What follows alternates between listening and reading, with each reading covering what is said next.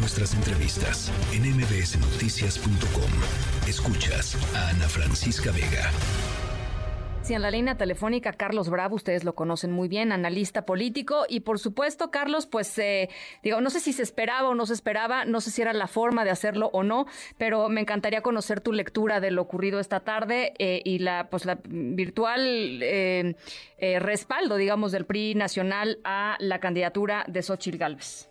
Mira, yo, yo lo que te diría es que sí se esperaba, ya se veía venir y ahorita sería importante que platicáramos por qué pero lo que lo que no se veía venir era este gesto, digamos, de tan eh, tan autoritario o tan pues grosero de parte del dirigente del PRI con su con su candidata, con Beatriz Paredes.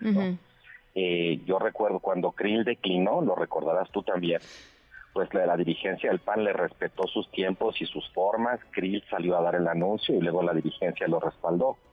En este caso no ocurrió así y esto se presta desde luego a mucha especulación a lo mejor Beatriz Paredes no se quería bajar. Bueno, no está ni siquiera Beatriz Paredes presente en el lugar. Ahorita eh, escuchaba justo al reportero que te daba la información y decía, no, pues, o sea, está todo el PRI unido, sí, pero falta Beatriz Paredes. No, que no, no es poca cosa. Eh, yo creo que uno hubiera esperado un discurso como esos que sabe dar Beatriz Paredes en los momentos importantes, con visión de Estado, ya sabes, eh, poniendo pues los propósitos fundamentales por delante yo no sé si es que ella no quiso o el presidente de su partido no le quiso dar la oportunidad, el punto es que no está. Y eso desde luego pues manda, manda una mala señal, ¿no? Eh, la unidad de los partidos sí, pero digamos la, que se había convertido en la favorita de los priistas pues no está. Ahora, lo que quería yo comentar también contigo es por qué se veía venir esto. Y lo que te puedo decir es que de entrada, imagínate que sale la encuesta que salió hoy donde gana Xochitl, y el domingo en la votación ganaba Beatriz Paredes. Eso hubiera hecho un cortocircuito en la alianza, aunque tuvieran ahí un mecanismo de desempate en sus reglas. Así es. Eso hubiera creado una complicación tremenda.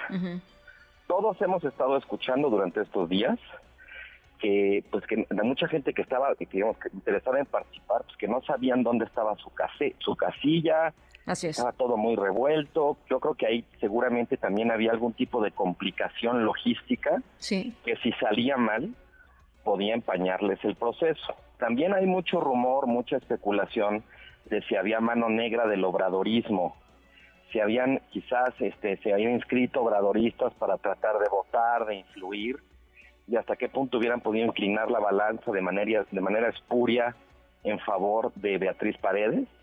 Creo que otra preocupación también sustantiva, significativa, hubiera sido, y si no hay mucha participación, ¿te imaginas que la elección terminen siendo 100, 200 mil personas? pues eso va a, empañar mucho el triunfo de, quien quede, ¿no? Yo creo que al final, pues la encuesta es bastante clara, la trayectoria a lo largo del proceso es bastante clara y pues deciden ahorrárselo, eh, en un, me parece en un cálculo muy elemental de costos y beneficios y lo único que me parece que queda mal es el tema de que no haya sido Beatriz Paredes la que en sus propios términos anunciaba su declinación, pues, sino su dirigente. Sí. Muy prista, ¿no? O sea, formas muy pristas, totalmente. Eh, la, la, voz de la que del que importa es la voz del partido, ¿no? No, no la de ella.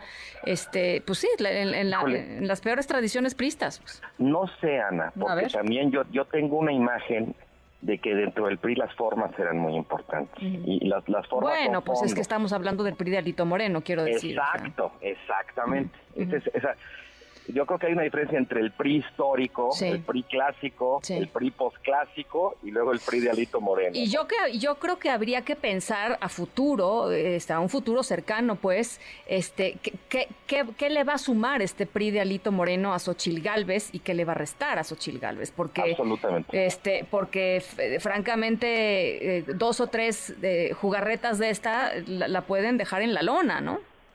Por supuesto, sí, yo, yo creo que ahí, digamos, además es muy claro, todas, todas las encuestas sin excepción registran que el PRI tiene un altísimo porcentaje de rechazo, que tiene muy mala reputación.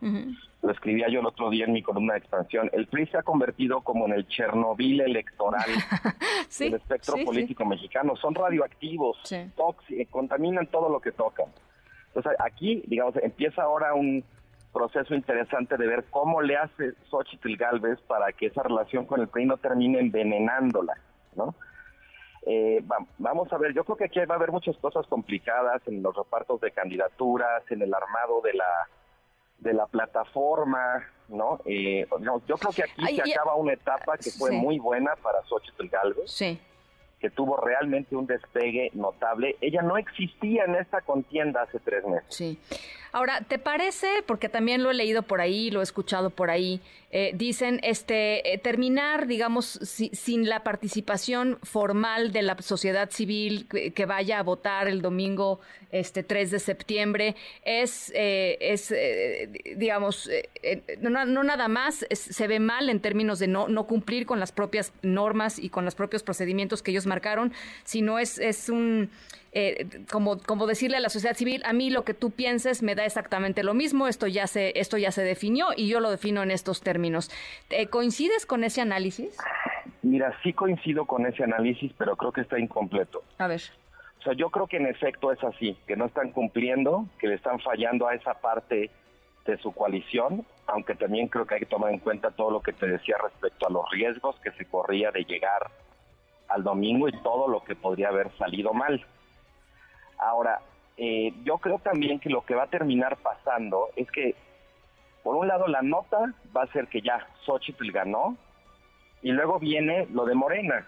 Todo el día se le ha pasado Marcelo Ebrard y su equipo diciendo que está, está habiendo muchos problemas con las encuestas, ¿no?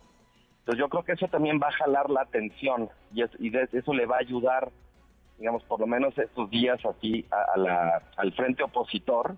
Y por último también, pues es Mira, te voy a decir algo como con mucho cinismo. A ver. Pero estos dos procesos han transcurrido de principio a fin por fuera de la ley. Sí.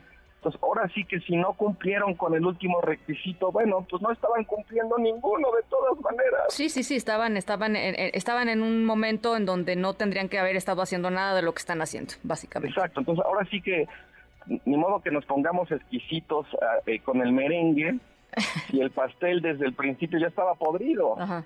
Sí, bueno, pero podrido van a salir las, los dos candidatos, o sea, las dos candidatas o, o, el candidato y la candidata, no, va a salir. este... los dos procesos son perfectamente impugnables, sinceramente. Vamos a ver. Bueno, este, pues ahí está, eh, Xochil Gálvez, eh, cobijada, digamos, por el PRI nacional. Habrá que ver en qué momento sale Beatriz Paredes y, y con qué pues con qué, ah, eh, pues con qué discurso sale Beatriz Paredes. Yo me imagino que, que, pues con el discurso que, que, ya nos lo había, que ya nos había un poco adelantado además Beatriz.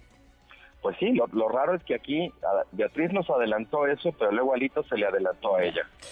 Bueno, pues ahí está. Eh, por supuesto, la estamos buscando. Gracias, Carlos. Te mando un abrazo. Igualmente, Ana, gracias a ti. Carlos Bravo, analista político. Noticias.